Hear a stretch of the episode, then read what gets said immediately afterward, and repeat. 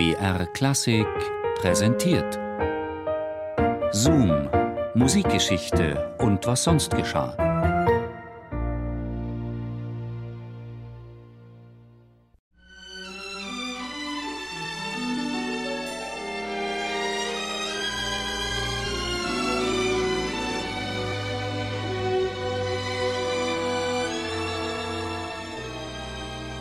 Autumn in New York.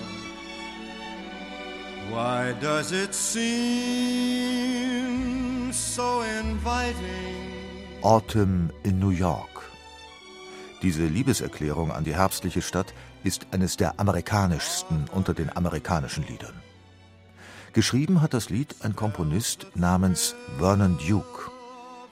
Doch nur Eingeweihte wissen, dass der richtige Name von Vernon Duke Wladimir Dukelski war. Er war kein Amerikaner, er war Russe. Dukelski wurde am 10. Oktober 1903 auf einer Eisenbahnstation in der Nähe von Minsk geboren, weil seine hochschwangere Mutter vor der Geburt unbedingt noch eine Reise machen wollte. Dieser ungewöhnliche Beginn seines Lebens zwischen zwei Städten wurde für Dukelski schicksalhaft. Sein Leben lang wanderte er zwischen der klassischen Musik als Wladimir Dukelski und dem leichten Genre unter dem Künstlernamen Vernon Duke hin und her. Zu diesem Pseudonym hatte dem jungen Dukelski George Gershwin geraten, der selbst seinen Namen Jakob Gershowitsch in das vornehmer klingende George Gershwin geändert hatte.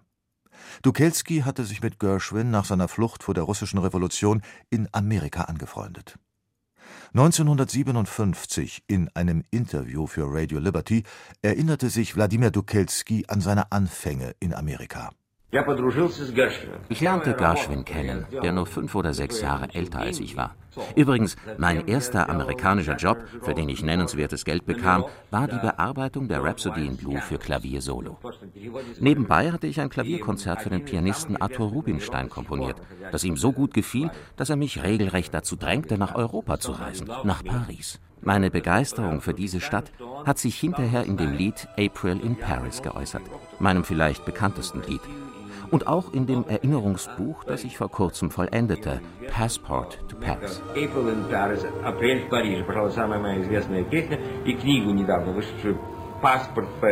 April in Paris, chestnuts in blossom. Paris wurde zu einem Meilenstein in Dukelskis Leben. Hier lernte er Sergei Prokofjew kennen und wurde für ihn so etwas wie ein jüngerer Musikbruder. Prokofjew kämpfte im Pariser Exil ums Überleben.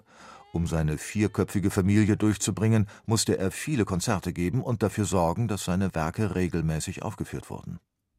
Doch neben seinem Kampf um die eigene Anerkennung setzte sich Prokofjew auch entschieden für die Musik seines Freundes ein. Er überzeugte die Impresarios, Dukelskis Werke in ihr Konzertprogramm aufzunehmen. Aber Dukelski konnte von seiner ernsten Musik einfach nicht leben und musste sich deshalb mit Broadway-Songs über Wasser halten. Er war aber im leichten Genre ein anerkannter Maestro. Der Librettist und Dichter Ira Gershwin, der Bruder von George, schätzte Dukes Musik sogar mehr als die Werke seines Bruders. Die amerikanischen Kritiker nannten Vernon Duke eines der größten Musikgenies Amerikas. I've flown around the world in a plane. Während Dukelski Schlag auf Schlag erfolgreiche Broadway-Revuen und weniger erfolgreiche klassische Werke komponierte, beschäftigte sich Prokofjew immer mehr mit dem Gedanken, in das sowjetische Russland zurückzukehren. Während einer Konzertreise 1927 hatte er gemerkt, dass das neue Russland seinen Prokofjew nicht vergessen hatte. 1937 kehrte er mit seiner Familie endgültig in die Sowjetunion zurück. Dort komponierte er seine berühmtesten Werke: das Ballett Romeo und Julia, die Oper Krieg und Frieden, die Filmmusik zum Eisenstein-Epos Alexander Newski und das musikalische Märchen Peter und der Wolf.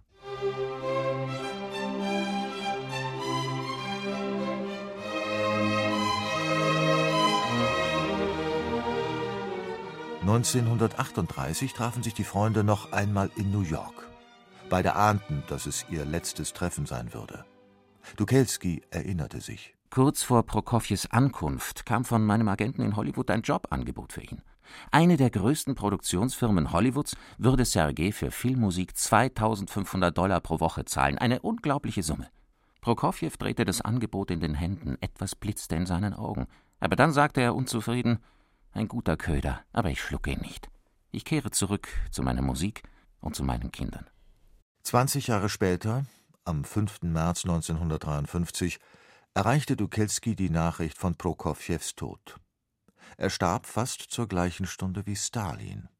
In ganz Moskau waren für sein Begräbnis keine Blumen aufzutreiben, weil die Menschen für Stalins Begräbnis die Blumengeschäfte leer gekauft hatten.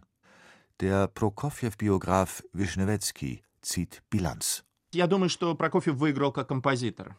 Ich denke, dass Prokofjew als Komponist durch seine Rückkehr in die Heimat zweifellos gewonnen hat.